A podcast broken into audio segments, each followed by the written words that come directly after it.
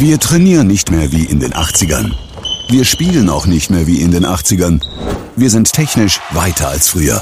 Und was ist mit Ihrer Geldanlage? Es ist Zeit, Geldanlage neu zu denken. Mit den Investmentfonds der Union Investment holen Sie Ihre Geldanlage ins Heute. Und die gibt es bei Ihrer Hamburger Volksbank. Jetzt informieren unter www.hamburger-volksbank.de. Wer stehen bleibt, bleibt auf der Strecke. Vereinbaren Sie am besten noch heute Ihren persönlichen Beratungstermin und sparen Sie ab sofort zeitgemäß. www.hamburger-volksbank.de Auszeit HSVH, der Abendblatt Handball Podcast. Moin und herzlich willkommen zur allerersten Folge unseres neuen Abendblatt Handball Podcasts Auszeit HSVH. Mein Name ist Maximilian Bronner und an meiner Seite im Studio begrüße ich meinen Kollegen Björn Jensen. Moin Björn. Moin Max und äh, herzlich willkommen auch an alle anderen Zuhörenden beim mittlerweile dritten Podcast aus der Abendblatt Sportredaktion. Nach HSV, wir müssen reden und Millern Talk kommt jetzt Auszeit HSVH. Hier wollen wir jeden zweiten Mittwoch über Themen rund um den Handballsportverein Hamburg sprechen, aber natürlich auch die Lage der gesamten Handball-Bundesliga im Blick behalten. Und das machen wir natürlich nicht alleine, sondern mit ständig wechselnden Spielern, Trainern, Geschäftsführern und allen anderen Entscheidern aus dem Profi-Handball. Zu unserer ersten Folge haben wir direkt einen Gast eingeladen, der jedem Handballfan in Deutschland und auf der ganzen Welt ein Begriff sein dürfte. Aber die genaue Vorstellung übernimmt jetzt Finn Ole Martins, kurz vorm Hallenmoderator beim HSV Hamburg. Tja, wenn man diesen Mann überhaupt noch vorstellen muss. Er ist eine Torhüterlegende. Im Verein wie auch im Trikot der deutschen Nationalmannschaft. Und das mindestens seit dem WM-Titel 2007, der sich ja gerade in der vergangenen Woche zum 15. Mal gejährt hat. Er ist deutscher Meister. Er ist Pokalsieger geworden, Champions League-Sieger, ist gerade von der Europameisterschaft zurückgekehrt, wo er seine Länderspiele 171 bis 175 absolviert hat. Gebürtig stammt er übrigens aus Oldenburg in Niedersachsen und Ganz in der Nähe bei der HSG Neuenburg-Bockhorn begann sein Handballleben. Übrigens zunächst als Feldspieler. Warum er dann irgendwann so verrückt war und sich zwischen die Torpfosten gestellt hat, das kann er ja jetzt mal erklären. Hier ist er, hier ist unser heutiger Gast, hier ist Johannes Yogi Bitter. Moin Yogi. Moin moin. Ja, die Frage von Form können wir gleich mal aufnehmen. Ähm, wie kam es, dass du dich irgendwann mal ins Tor gestellt hast? Ah, das ist eigentlich schnell und relativ ehrlich auch beantwortet. Also das äh, war kein großer Zufall, sondern ich war im Feld nicht gut genug, sondern eher zu schlecht. Und äh, mein bis heute bester Freund ähm, er war damals der Torwart und äh, der konnte dann irgendwann mal nicht, war unpässlich. Dann haben wir die Rollen getauscht und das lief dann so gut, dass wir es bis heute eigentlich beibehalten haben.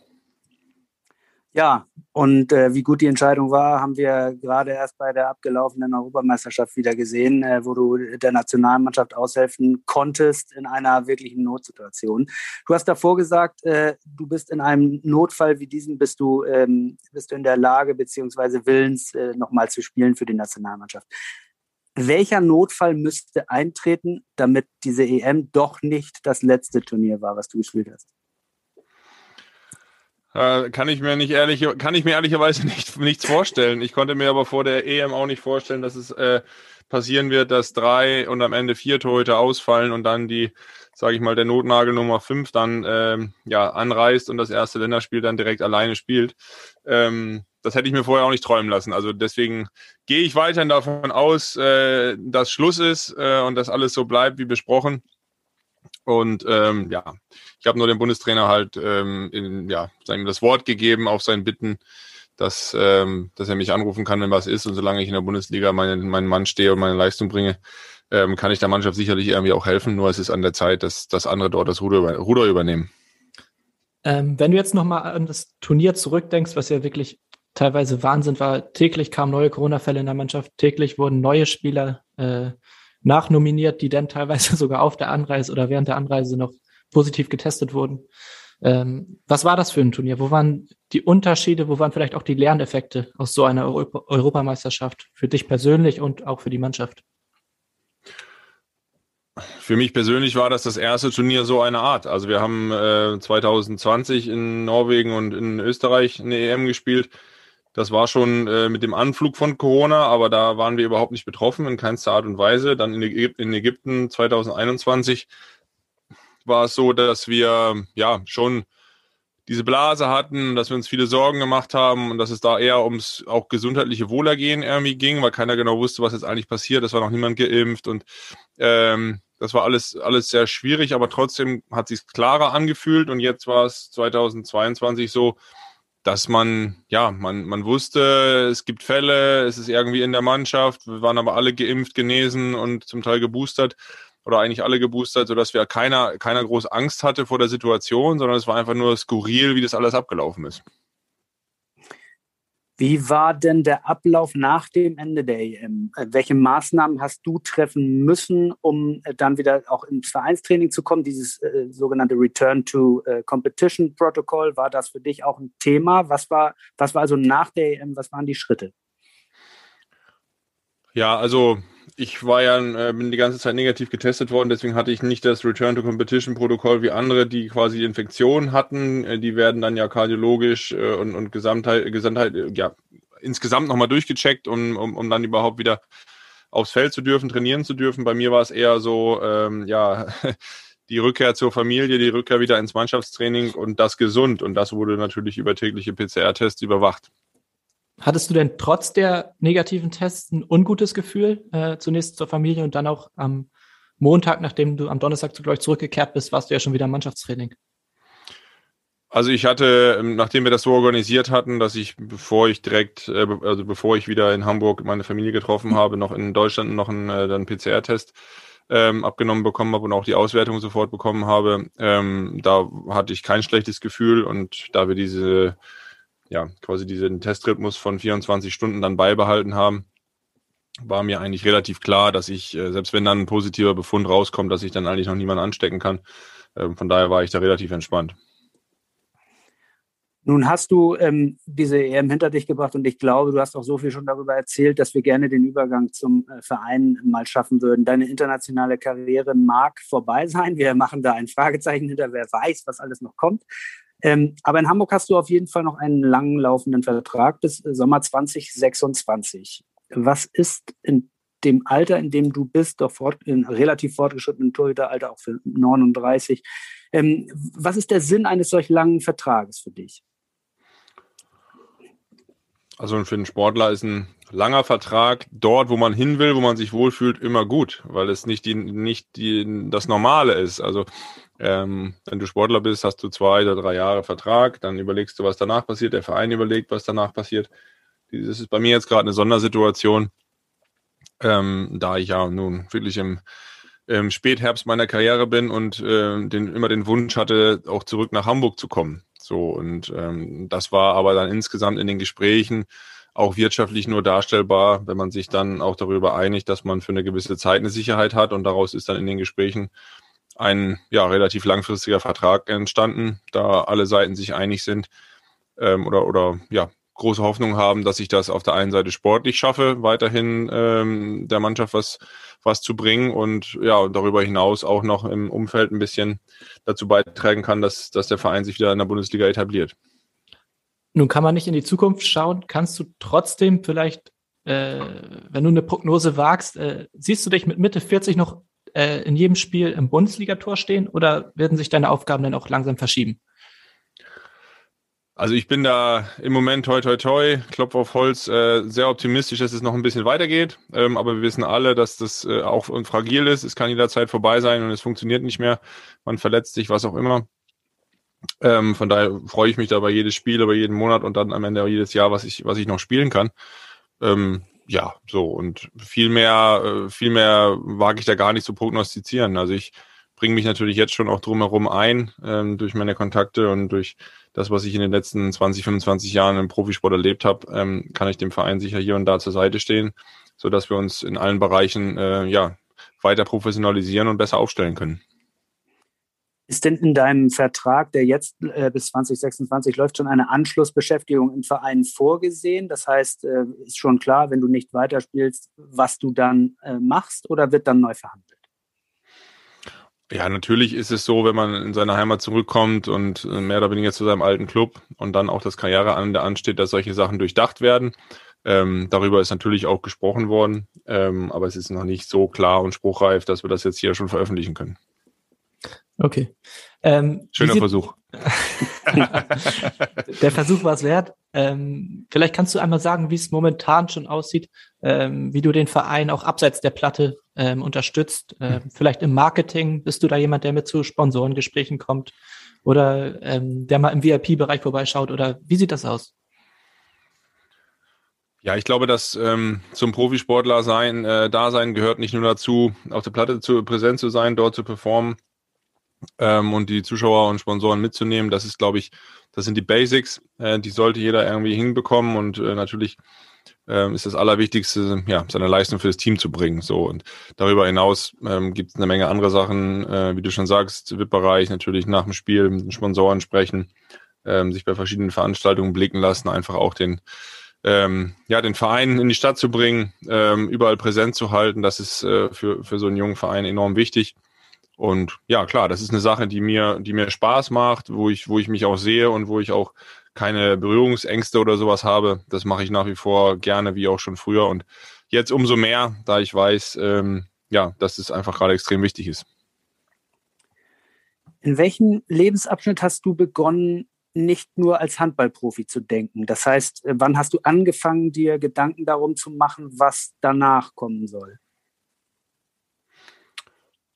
Ähm, ich glaube, die erste Frage müsste lauten, wann hast du angefangen, überhaupt als Handballprofi zu denken? Und das ist äh, ähm, gar nicht so, wie man jetzt denken könnte, wann hast du aufgehört, um die Häuser zu ziehen, sondern eher so in dem Bereich, ich habe das einfach immer als riesengroßen Spaß gesehen, so am Anfang. Und dann irgendwann wurde das dann, oder ja, hat man plötzlich Geld für das bekommen, was man da tut. Ähm, das war natürlich am Anfang wirklich überschaubar, aber irgendwie so ein schönes Add-on, weil eigentlich hat mir der Sport Spaß gemacht, mein Training, mein Torwarttrainer hat mir Spaß gemacht und dann gab es Geld dafür, dass man sich da ins Tor gestellt hat.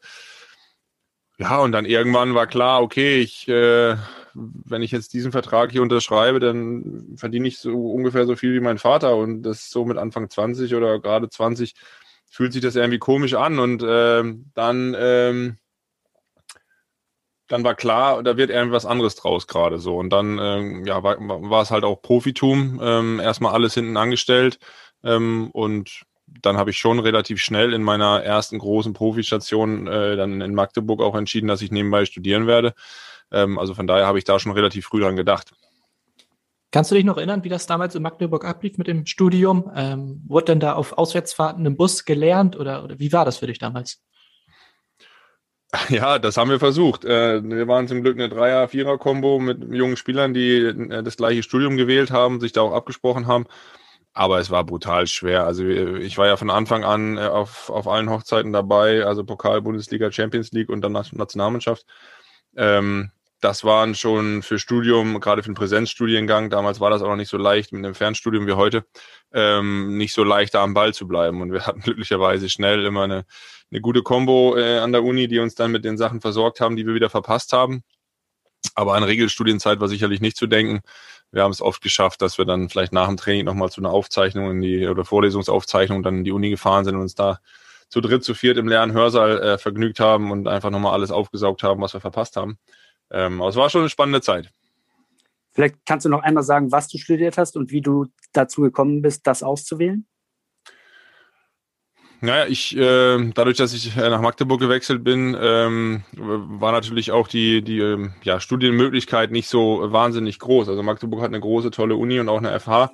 Ähm, aber wir mussten auch was wählen, ähm, wo die Unterstützung auch für den Profisport da war. Und deshalb haben wir uns damals dann für den, äh, für den Studiengang Sportmanagement entschieden, ähm, weil der eigentlich äh, in allen Bereichen von, von der Uni und auch vom, vom Club her äh, gefördert wurde. Mhm. Sportmanagement klingt ja erstmal interessant. Ist das immer noch etwas, was dich interessiert und woran du auch vielleicht nach der aktiven Karriere denken könntest?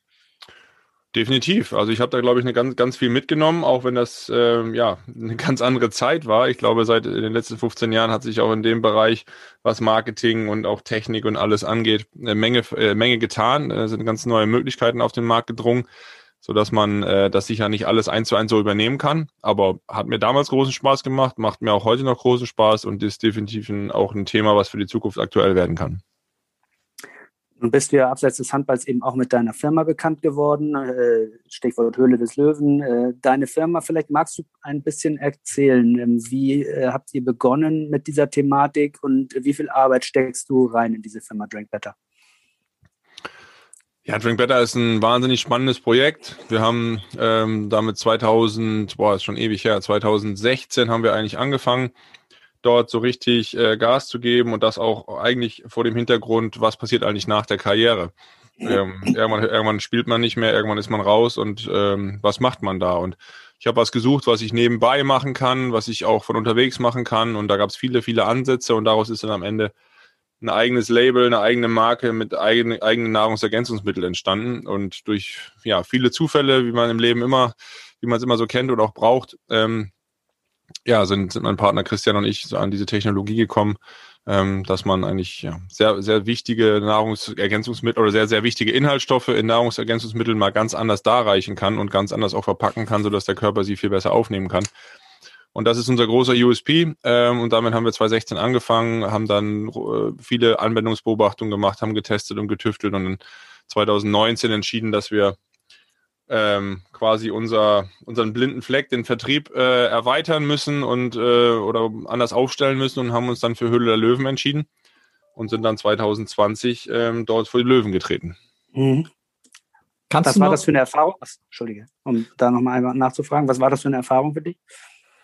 Alles war eine grandiose Erfahrung. Also ich, äh, ich bin schon ein Typ, der, ich bin jetzt kein Grenzgänger, das würde ich von mir nicht behaupten, aber ich liebe das schon, ähm, mal Erfahrungen zu machen, die man sonst nicht kennt. Also es hat mich wenig in meinem Leben vorher nervöser gemacht, ähm, als dort diesen äh, Pitch zu halten vor den Löwen, weil du spielst jede Woche Handball, spielst vor 10.000 Leuten, egal, das wird irgendwann Routine. Es ist natürlich immer schön, aber es wird irgendwann doch ein Stück weit Routine. Ähm, und das konnte ich üben. Ja, ich konnte das alles runterreißen, ich konnte auch das alles auswendig, aber dann da zu stehen und ähm, alles dann auch vor den Löwen zu verteidigen, das war eine neue Situation, eine sehr herausfordernde Situation, aber die hat, äh, glaube ich, Christian mich auch im Nachhinein in allen Lebenslagen noch wieder ein Stück weit stärker gemacht und es war einfach total spannend. Ich kann mich noch ganz genau eigentlich an die Sendung erinnern. Ich meine, Ralf Dümmel, also einer der Investoren, einer der Löwen, hat dich ja auch erkannt als äh, Profisportler. Ähm, war es denn eigentlich im Nachhinein eine größere Herausforderung, ihm dann so mitzuteilen oder zu verklickern, dass du auch was anderes kannst, außer im Tor stehen? Ähm, da, nee, das eigentlich nicht. Also ähm, er hat das, glaube ich, relativ schnell geblickt, ähm, was wir da, was wir da an den Start bringen wollen und am Start haben.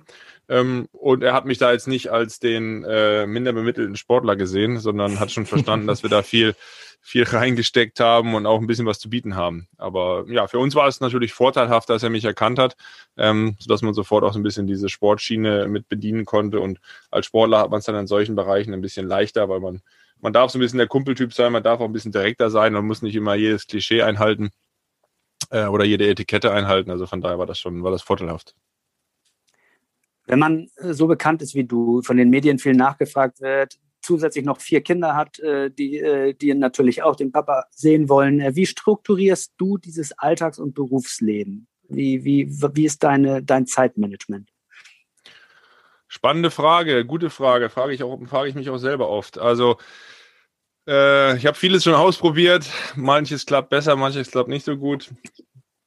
Aber was extrem wichtig ist für mich, ähm, ist, das habe ich auch in den vergangenen Jahren erst richtig gelernt und auch eher, eher professionalisiert dann, ist es, dass ich ähm, ja, dass ich einfach mir Listen schreibe und dass ich ein, ein gutes Tool auf dem Handy habe, mit dem ich arbeiten kann, wo ich einfach ähm, alle meine Sachen, die ich irgendwie auf dem Schirm haben muss, mit relativ schnell und, und einfach hinterlegen kann, wo ich erinnert werde, weil ich äh, jeder kennt es wahrscheinlich, wenn man zu viele Sachen im Kopf hat. A, vergisst man was äh, und B, äh, hemmt einen das auch, irgendwie kreativ zu sein und, an, und weiterzudenken. Und ähm, das versuche ich über dieses Tool. Aber klar, es passiert im Alltag immer was. Und gerade jetzt in diesen Zeiten wissen wir, da kommt ein, ein positiver Corona-Test wieder um die Ecke geflogen oder was auch immer. Es kann ja im Sport, in der Schule, überall sein. Ähm, das wissen wir nicht. Da muss man sehr flexibel sein. Und ähm, ja, ich glaube, was dann auch dazu nur hilft, ist, das alles mit einer gewissen Gelassenheit zu nehmen, sich nicht den höchsten Anspruch an sich selber zu haben. Ähm, man kriegt das schon alles irgendwie hin, aber wenn irgendwas mal nicht klappt, dann ist das einfach auch nur in Ordnung und menschlich und das fängt man dann gemeinsam als Familie auch wieder auf. Vielleicht mhm. kannst du dieses Tool nochmal beschreiben. Das äh, interessiert uns natürlich jetzt. Ist das was, was du selber entwickelt hast oder ist das was ganz Einfaches, was jeder sich, äh, nein, sich, nein, sich nein, kann? nee, nee, das kann sich jeder ganz einfach für 7,80 Euro aus dem App Store laden, glaube ich. Okay, äh, okay. Also das ist äh, einfach eine To-Do äh, to -do, äh, Work App mehr oder weniger, die ziemlich kompatibel ist mit, meinem, mit meinen sonstigen Geräten und äh, die sehr intuitiv ist. Äh, wir nennen das Tool jetzt nicht, weil sonst würde es wahrscheinlich dann äh, Schleichwerbung sein. Aber ich finde, äh, ich habe mehrere Sachen, also sagen wir mal, ich habe äh, eher im, im, kleinen, äh, im kleinen zweistelligen Bereich verschiedene Tools getestet und bin bei dem hängen geblieben. Das klingt okay. doch sehr gut. Ähm, du hast eben schon von deiner Anfangs-Profi-Zeit in Magdeburg und mit dem Studium äh, ein bisschen erzählt. Ihr habt jetzt auch eine ziemlich junge Mannschaft, ähm, wo auch viele junge Spieler, ähm, weiß nicht, nicht direkt nach dem Abi jetzt fertig sind, aber jetzt auch studieren. Ähm, findest du, dass das Sinn macht oder sollte man sich als junger Spieler denn, gerade wenn man vielleicht noch nicht den unumstrittenen Stammplatz hat, ähm, sich erstmal voll auf die sportliche Karriere konzentrieren?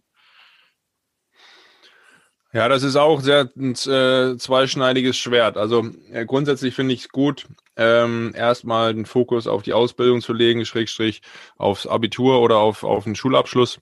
Ich glaube, das ist, das ist, ähm, hat mir gut getan, habe ich in meinem Umfeld überall so mitbekommen, dass das gut tut, das in der Tasche zu haben und das äh, lässt einen auch ein bisschen freier wirken später. Beim Studium ist es ein bisschen was anderes. Eine Ausbildung nebenbei ist tatsächlich schwer. Ein Studium ist ja in heutig, heutiger Zeit, will ich, nicht, will ich nicht sagen, sehr leicht zu machen, das mit Sicherheit nicht, aber leicht der zu organisieren indem man nämlich äh, über das Fernstudium eine Menge Sachen einfach sich so gestalten kann, dass es auch in einem Profisportler-Alltag integrierbar ist. Und ähm, ich glaube, das, das sieht man an unserer Mannschaft ganz gut, dass wir dort eine Menge Studenten haben, die das auch so, ähm, ja, beides hinbekommen, schon die nötigen Trainingseinheiten zu machen, vielleicht auch mal manchmal ein bisschen mehr als gefordert ist und trotzdem das Studium irgendwie nebenbei nicht schleifen zu lassen, vielleicht gar nicht in der Regelstudienzeit zu schaffen, aber, aber ungefähr. Und ähm, ich glaube, das, das, das ist sehr gut und ähm, hilft dem Sportler auch mal an was anderes zu denken als nur an den Sport. Und dieser gewisse Ausgleich hat mir auch immer gut getan. Ganz viele Sportler haben beim Übergang von ihrer Leistungssportkarriere in das Leben danach eine große Sorge, und zwar, dass sie etwas aufgeben, was sie am besten können in ihrem Leben und vielleicht nie wieder etwas so gut äh, können werden. Kennst du diese Sorgen, dass du auch manchmal denkst, Handball ist das, was ich am besten beherrsche und ähm, ist da tatsächlich auch so ein bisschen Angst, etwas äh, in, in, etwas Ungewisses reinzugehen? Wie, und wie kann man sich darauf vorbereiten? Ja, äh, steht ja steht mir noch bevor, deshalb kann ich nicht genau sagen, wie man sich darauf vorbereiten kann. Ich kann nur sagen, dass ich selber natürlich auch Respekt vor dem Schritt habe. Also auch allein, dass dieses körperliche Training halt wegfällt, weil ich merke, dass das auch ein Stresskiller ist, wenn man halt dann einfach äh, ja weiß, man hat die zwei, drei Stunden am Tag einfach sportliche Betätigung, äh, ein Dusch danach, äh, heiß oder kalt, was man gerne mag, ähm, zieht sich an und kann dann wieder zurück irgendwie in den Alltag starten äh, oder in den normalen Tag, je nachdem, was, was man dann als Alltag bezeichnen mag. Aber es ist ein, äh, es ist ein Regulativ in meinem Leben und wenn das wegfällt, äh, ja, muss man sich wahrscheinlich dann selber disziplinieren, regelmäßig auch was Körperliches zu machen.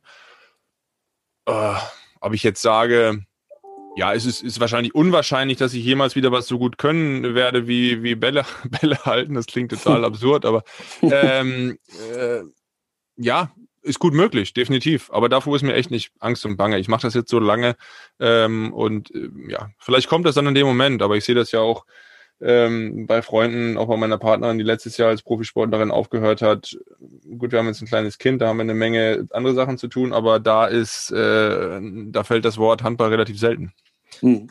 Hast du vielleicht abgesehen von deiner Partnerin jetzt äh, einen Profisportler, der seine Karriere schon beendet hat, den du als Vorbild nehmen würdest, was so das ideale Karriereende sein könnte? Oder wie würdest du dein perfektes Karriereende ausmalen? Boah, da gibt es bestimmt ein paar Sportler, müsste man drüber nachdenken. Ist ja auch immer ähm, wichtig, dass der Vergleich nicht hinkt. Also es gibt eine Menge Leute, die danach ihrer Karriere ganz, ganz viele tolle, coole Sachen machen, aber auch sich ums Finanzielle keine Sorgen mehr machen müssen. ähm, das äh, wird, wird als Handballer anders sein ähm, oder als äh, in Ruhestand gehender Handballer.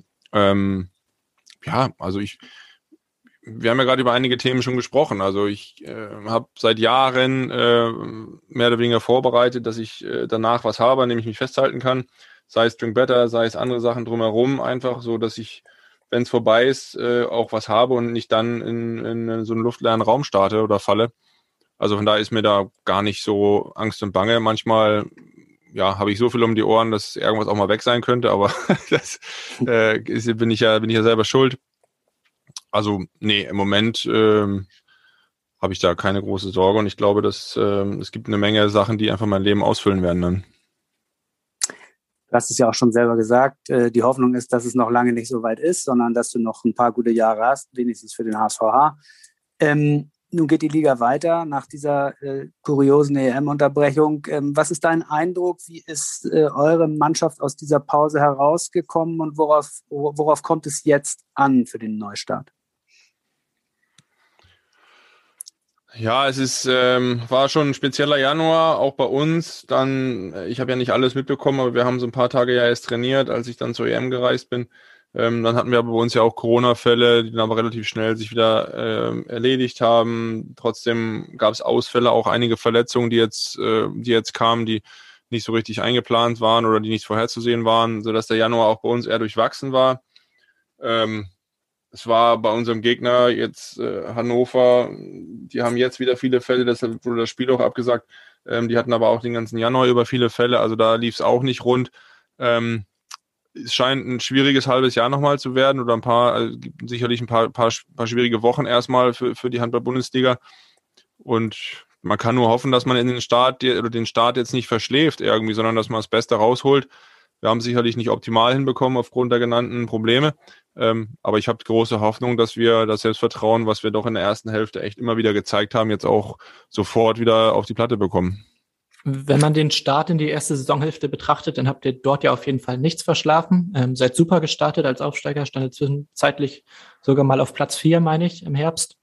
Ähm, zuletzt hat es ein bisschen mehr gehakt. Ähm, woran lag es deiner Meinung nach? Haben sich die Gegner vielleicht besser auf euch eingestellt? Ähm, ist so euer Vorteil als, als Unbekannte, als Aufsteiger so ein bisschen dahin? Also, ähm, ich glaube schon, dass man uns jetzt äh, richtig ernst nimmt, dass man uns auch ein bisschen kennt und dass das nicht zum Vorteil von uns gereicht oder und uns nicht zum Vorteil gereicht. Ähm, du hast gerade gesagt, im Dezember hat es ein bisschen gehakt. Ja, okay, zum einen gebe ich den, den Punkt nicht komplett, weil wir da auch extrem schwere Gegner hatten, äh, die es zu bespielen gab und wir dort ähm, sicher hier und da nicht unseren besten Tag hatten, aber von der Punktausbeute war das in Ordnung im Dezember. Ähm, wir hatten davor bessere Monate und ich hoffe, dass auch jetzt auch wieder bessere Monate kommen. So und ähm, wir wissen alle, Sport ist immer in Phasen unterteilt, eine Saison ist immer in Phasen unterteilt. Jetzt muss man einfach, wie ich eben sagte, sehen, dass es jetzt nicht mit einer schlechten Phase losgeht. Ganz einfach wird's nicht, weil die ersten vier Spiele sind definitiv knackig und da sind wir in keinem Favorit. Gibt es irgendetwas, wo, wo man jetzt ansetzen kann, um die Gegner mit neuen Dingen zu überraschen? Das heißt, äh, die, die, diesen Vorsprung, den ihr vielleicht in der, in, der, in der Hinrunde hattet, wo man euch noch nicht so gut kannte, auf irgendeine andere Art und Weise wieder zu erlangen?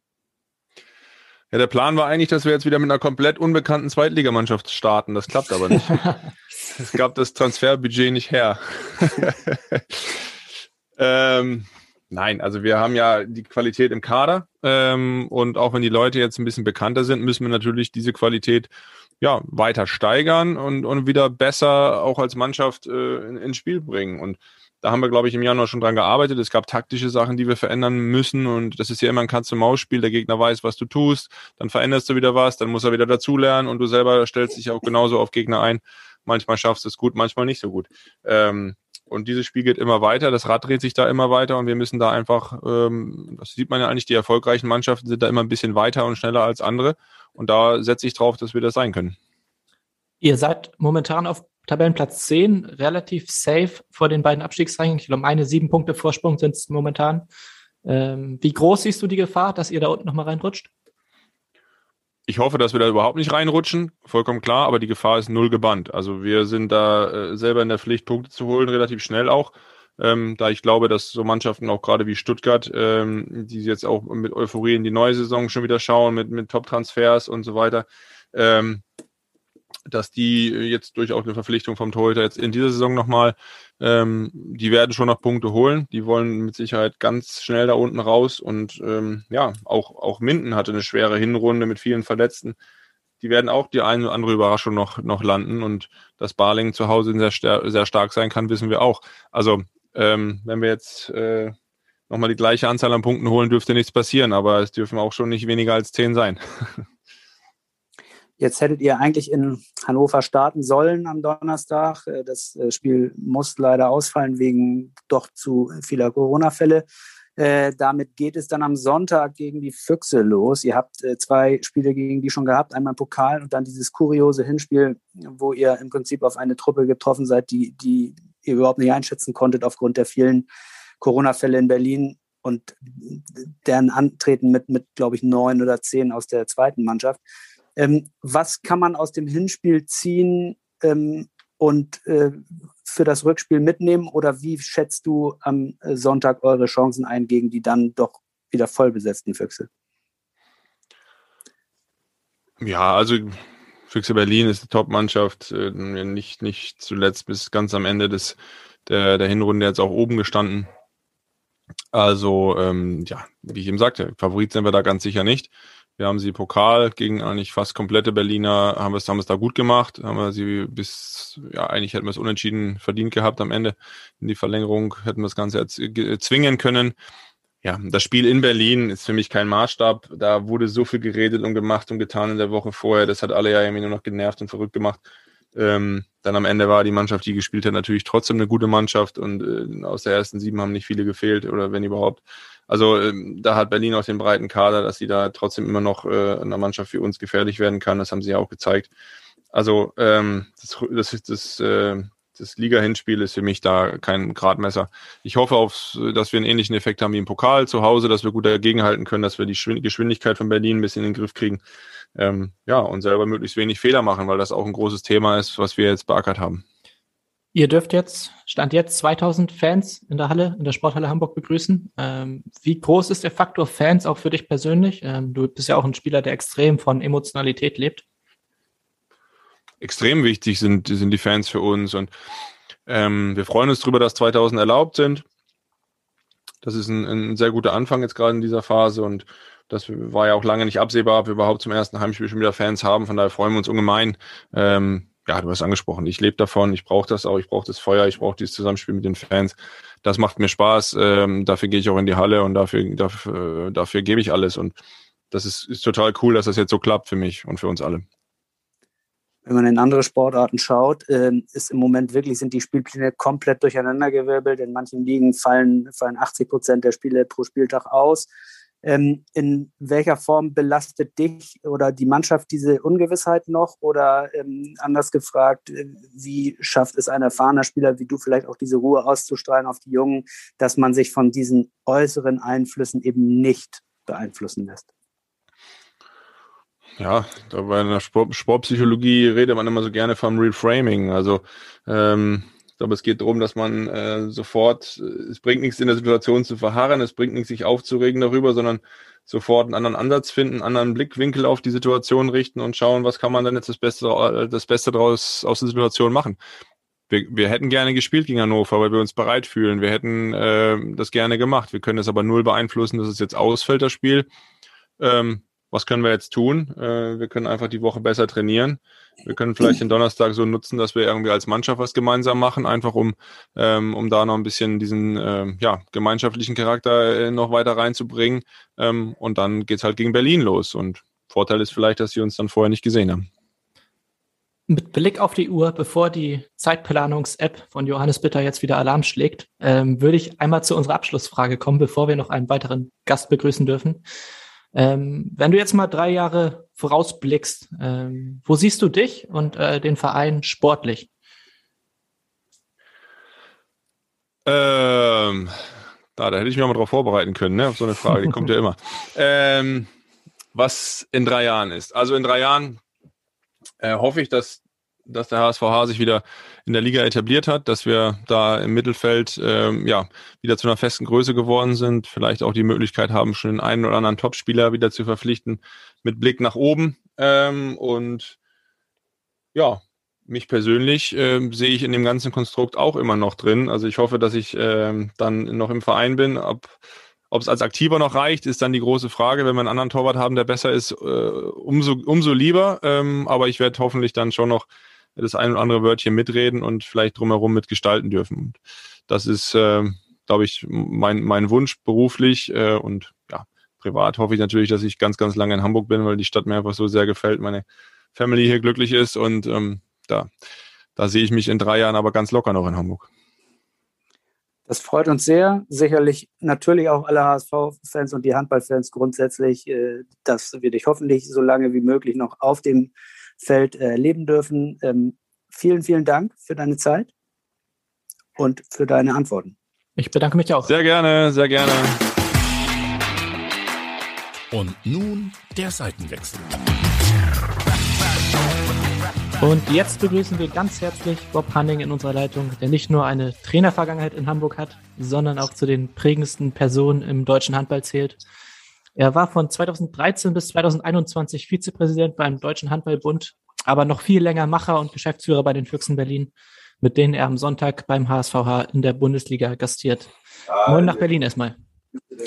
Freue mich dabei sein zu dürfen bei eurem ersten Podcast. Ja, in Berlin wird auch wieder trainiert nach der überstandenen EM. Ähm, wie groß sind die Nachwehen? Habt ihr Verletzungsprobleme? Wie sieht es aus bei euch?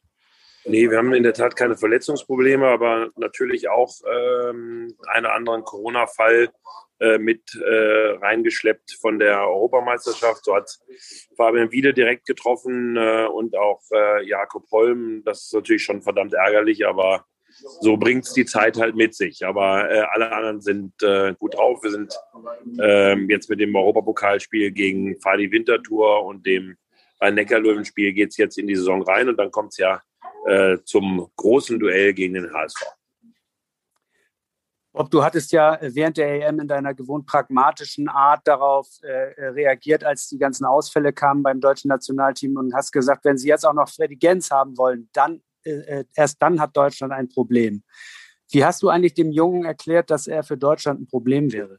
Tja, wir haben gar nicht in der Tat gar nicht drüber, drüber gesprochen. Das habe ich, das hab ich hinterher auch nochmal reflektiert. Und wo, wo du äh, wo du es gerade sagst, soll ich mit ihm nochmal äh, soll ich mit ihm noch mal sprechen. Aber ähm, äh, in der Tat hat es dazu gar kein Gespräch gegeben. Ich habe es auch gar nicht negativ gemeint, sondern wollte, wollte lediglich sagen, äh, dass, äh, äh dass wenn wir jetzt immer weiter runtergreifen müssen, dann sind wir irgendwann äh, in der Thematik, dass, wir, dass uns dann die Spiele ausgehen. Ich hatte immer die Hoffnung, dass wir vielleicht 150 äh, Europameister hinterher haben werden. Das wäre sicherlich auch einmalig gewesen, wie viele sich hätten dann äh, Europameister äh, nennen dürfen. Okay, wir hm. halten fest, Freddy Gens, der Ersatztorwart der Füchse, ist noch äh, gut zu sprechen auf Sie. Ähm, ja, ein, eindeutig, eindeutig ja und ich auch auf ihn und äh, ähm, bin mir sicher, dass er uns äh, noch das eine oder andere gute Spiel auch für die Füchse macht, bevor er dann äh, zu Ica Romero wechselt. Ja, ist ja auch ein sehr vielversprechender junger Spieler, wie es ja viele bei den Füchsen gibt. Ähm, können Sie vielleicht einmal beschreiben, warum die Jugendarbeit so ein wichtiger Bestandteil der Füchse Berlin ist und was das, was das auch für den Verein bedeutet, für die Philosophie des Vereins? Ja, also ich, ich bin ja in meinem tiefsten Inneren Jugendtrainer und Nachwuchstrainer und ich habe immer gesagt, wenn ich mal äh, einen Verein selbst führen darf, dann führe ich ihn äh, auch genau äh, mit, mit dem Thema, dass die Jugend bei uns auf Augenhöhe mit den, mit den Profis arbeitet. Und ähm, diese Grundidee, die wir haben, ähm, da steckt ja noch viel mehr auch, auch hinter. Nicht nur Motivation durch Identifikation, sondern wir sind ja auch mit dem VW Potsdam dran, ähm, ich sage mal, ein Stückchen zusammenzuwachsen. Äh, und unser Traum ist ja, dass wir erste Liga bei den Füchsen haben, zweite Liga äh, beim VW Potsdam haben, dritte Liga wieder, wieder bei uns, darunter zwei A- Bundesligamannschaften und zwei äh, B-Jugendmannschaften äh, und dass wir dann äh, einen, einen kontinuierlichen Wechsel von unten nach oben äh, vollziehen können äh, und dann gleichzeitig dabei aber wieder abgeben können an andere Zweit- und an andere Erstligisten. Äh, daran arbeite ich schon viele, viele Jahre, auch an der, an der Vision. Und ich habe halt immer gesagt, ähm, äh, meine Motivation hole ich mir nicht daraus, ähm, dass, wir, dass wir Champions League spielen, sondern meine Motivation hole ich mir persönlich aus der Arbeit, dass wir jungen Talenten die Möglichkeit geben, auch bei uns zu spielen. Ihr habt ja einen durchaus hohen Etat für die Jugendarbeit. Man munkelt von ungefähr einer halben Million. Du musst das jetzt weder bestätigen noch dementieren, aber du kannst einmal erklären, vielleicht bitte nochmal, warum lohnt sich diese Ausgabe, die für einige ja vielleicht sehr hoch wirken mag? Warum lohnt sich das? Warum refinanziert sich das am Ende? Ähm, warum ist das der richtige Weg? Also wir können darüber sehr gerne reden. Also ich habe da äh, überhaupt gar keine, äh, gar keine Probleme, auch, auch Zahlen zu nennen. Wir geben äh, knappe äh, 650.000 Euro für den Nachwuchs aus, ähm, weil wir äh, die Situation haben, dass wir neben Physiotherapeuten bei jeder Mannschaft auch Athletiktrainer, Videotrainer, Co-Trainer haben äh, und auch die, die Vorbereitung auf die Spiele äh, unter Bundesliga-Rahmenbedingungen auch, äh, auch machen. Und äh, ich ähm, äh, habe die Grundsituation, dass wir bei den, bei, im Nachwuchs tatsächlich komplett ausvermarktet sind, weil die Sponsoren das gerne, das gerne wollen, das auch gut finden, auch dahinter stehen. Und äh, ich glaube, wir hätten viele Sponsoren überhaupt nicht, wenn wir es nicht genauso äh, tun würden. Und dazu kommt, dass man halt immer wieder auch Spieler äh, auch nachschieben kann in den Profibereich, wenn es Verletz- oder Corona-Situationen gibt. Das spart auch ein, zwei Spieler aus und äh, auf. Und wenn ich jetzt sage, ich müsste ein, zwei Spieler mehr mehr verpflichten, dann, dann würde das ja auch Geld kosten. Dazu kommt, das ist ja auch kein Geheimnis, dass wir Spieler wie, wie, wie Fabian Wiede oder so vermutlich ja nie zu uns hätten holen können, wenn sie nicht äh, wie auch Paul Drucks Eigengewächse, äh, Eigengewächse wären. Und äh, dazu kommt auch noch, dass du die Spieler auch immer noch ein Stückchen äh, preiswerter kriegen kannst, als wenn du sie fremd verpflichten würdest. Und das ist irgendwann tatsächlich auch, das kann man auch offen so sagen, auch ein Return of Invest wenn du sagst, du hast die Jugend komplett ausvermarktet und du zahlst dann weniger Geld und musst weniger Spieler holen, dann wird das auf einmal äh, auch eine Situation, wo du sagst, am Ende des Tages rechnet sich das sogar auch für den Verein. Und die, die Grundsituation ist so, dass wir halt immer wieder sagen, wir lassen Spieler gehen und äh, die Spieler haben sehr, sehr hohes Vertrauen, äh, auch gerade in meine, in meine Person. Wenn dann Florian Kermann anruft und sagt, ich möchte einen Freddy Simak haben, äh, dann bekommt er ihn auch, äh, obwohl er bei uns im Bundesliga-Kader spielt, weil er da mehr spielen kann oder Miro Schlurov in Minden. Und äh, äh mit äh, Toto bin ich auch immer wieder mal im Austausch, äh, auch mal über, über, über, ein junges, über ein junges Talent. Und wenn der mich anruft, wüsste ich auch, dass er in guten Händen ist. und ich glaube, dass dieser Umgang mit unseren Jugendlichen bei uns äh, auch wirklich dazu führt, dass wir, dass wir ein echt sehr, sehr extremes, enges Vertrauensverhältnis alle miteinander haben. Du hast Potsdam gerade schon angesprochen, äh, wo du ja auch Trainer bist, äh, mit denen ihr in die zweite Liga aufsteigen wollt, äh, momentan auch Tabellenführer in der dritten Liga in eurer Staffel seid. Ähm, das sieht bisher ganz gut aus. Ähm, ist nur die Frage, du bist Geschäftsführer der Füchse, du bist Trainer bei Potsdam ähm, in der dritten Liga. Ähm, wie schaffst du das alles zeitlich? Wie teilst du dir das auf? Ähm, gib uns mal einen Einblick. Ja, also äh, das kann ich eigentlich relativ einfach äh, machen. Ich habe viele Menschen um mich herum, die mein Leben komplett organisieren. Äh, und ähm, ich habe viele Menschen um mich herum, die äh, in ihren Bereichen einfach viel besser sind als ich. Und ähm, äh, wenn man das Ganze so zusammenführt, dann hat man Zeit für, für Visionen, dann hat man äh, auch Zeit gehabt für die Handball-Bundesliga, man hat Zeit gehabt, äh, jetzt für den DAB, das, das, das mit aufzubauen und umzubauen, äh, den Verband. Und man hat jetzt eben Zeit äh, für das, was einem eigentlich am meisten Freude macht, nämlich in der Halle zu stehen und mit jungen Menschen zu arbeiten. Und ich habe überhaupt keine Ambition, ähm, äh, in das Trainergeschäft zurückzukehren, aber es ist halt meine äh, überwiegend meine A-Jugend aus den letzten äh, aus den letzten Jahren und und äh, von daher macht das unglaubliche Freude, mit denen, mit denen auch zu arbeiten, weil das auch, auch reine Motivation durch Identifikation ist. Und wenn wir mit der jüngsten Mannschaft, die je äh, in die zweite Liga aufgestiegen äh, wäre, wenn wir das schaffen würden, dann äh, wäre, das, äh, wäre das sicherlich auch ein, äh, auch ein Traum, weil das dann nichts Erkauftes wäre, sondern ein wirklich hart erarbeitetes und das mit viel Leidenschaft und Herzblut. Du hast äh, hier in Hamburg deine Fußspuren ja als Trainer auch hinterlassen beim HSVH. Daher kommt auch eine besondere Beziehung zu diesem Verein. Ähm, vielleicht äh, kannst du bitte jetzt auch im Hinblick auf das Spiel am Wochenende natürlich, aber noch mal eine Einschätzung geben zum HSVH. Wie nimmst du diese Mannschaft, wie nimmst du den Verein nach dem ersten halben Bundesliga-Jahr wahr? Wie wichtig ist es, dass diese Mannschaft, dieser Verein wieder in der Bundesliga dabei ist? Also muss man ein bisschen differenziert, differenziert äh, sehen. Jetzt, äh, man muss sich ja die ganze Entwicklung des HSV angucken unter, ähm, äh, unter, der, unter der Geschäftsführung und unter der, der Leitung äh, von, von Toto auf der, auf der anderen Seite, muss man sagen, da wird ja jetzt seit Jahren wirklich äh, auch, auch herausragend gute Arbeit, auch mit vielen mit vielen jungen Spielern gemacht und äh, man merkt, dass, dass ein, ein, ein System, eine Idee hinter diesem, hinter diesem Club steckt. Und das äh, ähm, finde ich, finde ich persönlich wirklich herausragend. Und äh, jetzt muss man nur aufpassen, dass man äh, wenn man oben angekommen ist, nicht automatisch, jetzt muss man weiter, schneller, schneller, schneller gehen, weil das hat man alles schon mal, schon mal hinter sich. Äh, und es gibt halt viele große Mannschaften, wenn man jetzt an, an Kiel denkt, wenn man an Magdeburg denkt, wenn man an Flensburg denkt, wenn man an die Rhein-Neckar-Löwen denkt, äh, aber auch an Mannschaften wie, äh, wie die Füchse, wie Melsung.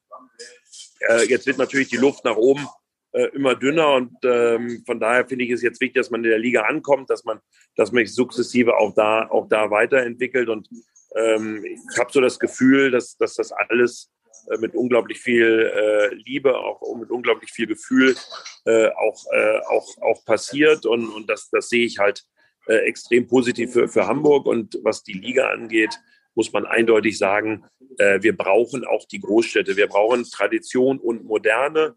Ähm, und äh, Hamburg äh, steht für die Moderne, steht äh, wie, wie Berlin auch äh, für, die, für die Großstädte dieser, äh, dieses Landes. Ähm, und äh, ich glaube, die Kombination mit, mit, der, mit dem Ursprung, wie Verein aus Wetzlar, ähm, mal ein, ein Beispiel zu nennen, ich glaube, das oder Baling, das, das passt und der HSV ist für die Medienwirksamkeit unserer Sportart extrem wichtig, dass sie in der ersten Liga spielen.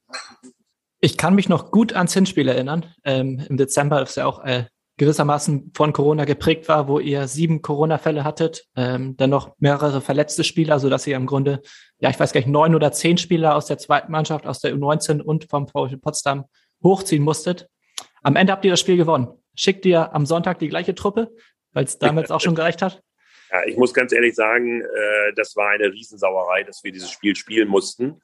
Ähm, und da hat sich der HSV ähm, ja auch als sehr, sehr sportlich äh, fair erwiesen, indem sie gesagt haben, wir wollen, wir wollen das, das Spiel gar nicht spielen, sondern wollen es, wir wollen es, äh, äh, wir wollen es verlegen. Wir haben es dann, äh, wie man, es gibt so diese autonome Zone, die man nur bei, bei Lebensgefahr äh, letzten Endes dann auch äh, erreichen kann. Und das war so ein bisschen so ein, so ein Spiel. Äh, ich glaube, wir hätten fast gegen jeden spielen können, weil, weil wir uns so ungerecht behandelt gefühlt haben. Und wenn man jetzt mal sieht, jetzt hat man eine eine, eine deutlich weniger äh, geringe Variante mit, äh, mit Omikron und äh, jetzt dürfen Spiele mit sechs Spielern verlegt werden. Äh, da sieht man ja, wie, wie ungerecht und wie unsportlich äh, es war, uns in diesen Wettbewerb zu kriegen. Und wenn man sieht, wir haben gegen Lemgo äh, verloren und jetzt ähm, wird das Spiel Lemgo abgesagt, dann muss man einfach sagen, äh, wie schizophren ist das und wie unsportlich ist das. Da sind wir immer noch äh, äh, ähm, sehr, sehr, sehr erbost.